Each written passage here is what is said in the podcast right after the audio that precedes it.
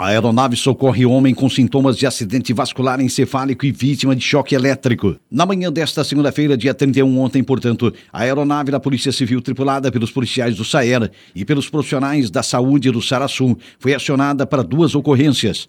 Na primeira, para auxiliar o SAMU em uma transferência de um paciente com sintomas de acidente vascular encefálico no município de Maruim para o Hospital de Tubarão. O homem de 62 anos apresentava sintomas neurológicos há pelo menos duas horas e necessitava ser transferido num período máximo de quatro horas após o início do quadro.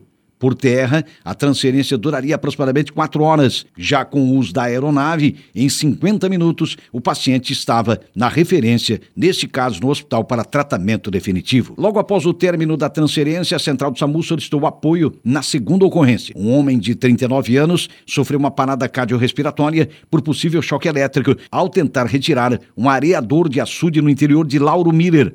No local, a unidade básica de Orleans já estava no atendimento e, mesmo com todo o empenho das equipes durante uma hora, o paciente foi a óbito no local. Trabalhador morre ao cair de edifício em construção em Laguna. Um homem de 40 anos morreu após cair de um prédio em construção no Mar Grosso, em Laguna. A vítima estava trabalhando quando caiu do 11 andar na manhã de ontem, segunda-feira. Trata-se de Maicon David Miguel, que era morador do bairro Progresso, em Laguna. Ele deixa dois filhos, uma menina de 7 e um menino de 12 anos. O Corpo de Bombeiros foi acionado por volta de 7h15 da manhã de ontem e, ao chegar no local, na Avenida Senador Galote, encontrou o homem já inconsciente com diversas lesões pelo corpo e com ausência de sinais vitais. Segundo relatos de um colega de trabalho, a vítima estava trabalhando no 11º pavimento quando pisou sobre uma tábua que cobria o fosso de luz e a tábua acabou quebrando, ocasionando uma queda de aproximadamente 27 metros. A Polícia Militar, a Polícia Civil e o Instituto Geral de Perícias também estiveram no local. Polícia prende autor de vários furtos em Sombrio.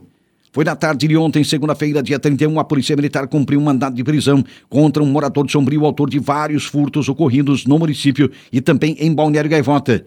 A Polícia Civil de Sombrio encaminhou há poucos dias um pedido de prisão do acusado que foi concedido pelo Poder Judiciário. O homem foi abordado na tarde de ontem, segunda-feira, no bairro Januária, em Sombrio, por uma guarnição da Polícia Militar e foi conduzido à Delegacia de Polícia de Sombrio. Em seguida, acabou removido para o presídio regional aqui em Araranguá, onde se encontra à disposição da Justiça.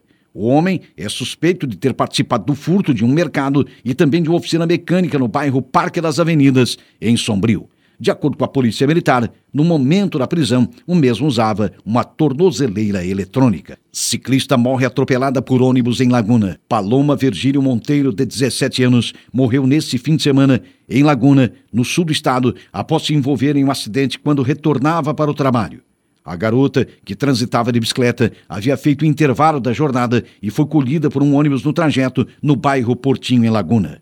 A vítima era funcionária do supermercado Altoff e retornava para mais um turno de trabalho. Ela teria tentado subir a calçada na margem direita da Avenida Calistrato Miller Salles, no bairro Portinho, se desequilibrou da bicicleta e caiu. No mesmo momento, Paloma foi colhida por um ônibus interestadual.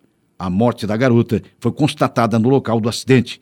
A rede de supermercados se manifestou na internet e reforçou que está dando todo o apoio à família da vítima. Sogro esfaqueia genro em Tubarão. Na madrugada de ontem, segunda-feira, dia 31, um rapaz de 22 anos levou uma facada do próprio sogro em Tubarão. Segundo a mãe da vítima, de 39 anos, o filho brigou com a esposa e desceu do automóvel em que estavam. Quando chegou na casa do sogro, o jovem foi surpreendido com uma tentativa de esfaqueamento na região do abdômen. Ele conseguiu conter o golpe, sofrendo um corte profundo em uma das mãos. Ainda de acordo com a mãe da vítima, a própria parceira, nesse caso, a companheira dele, o levou até o hospital.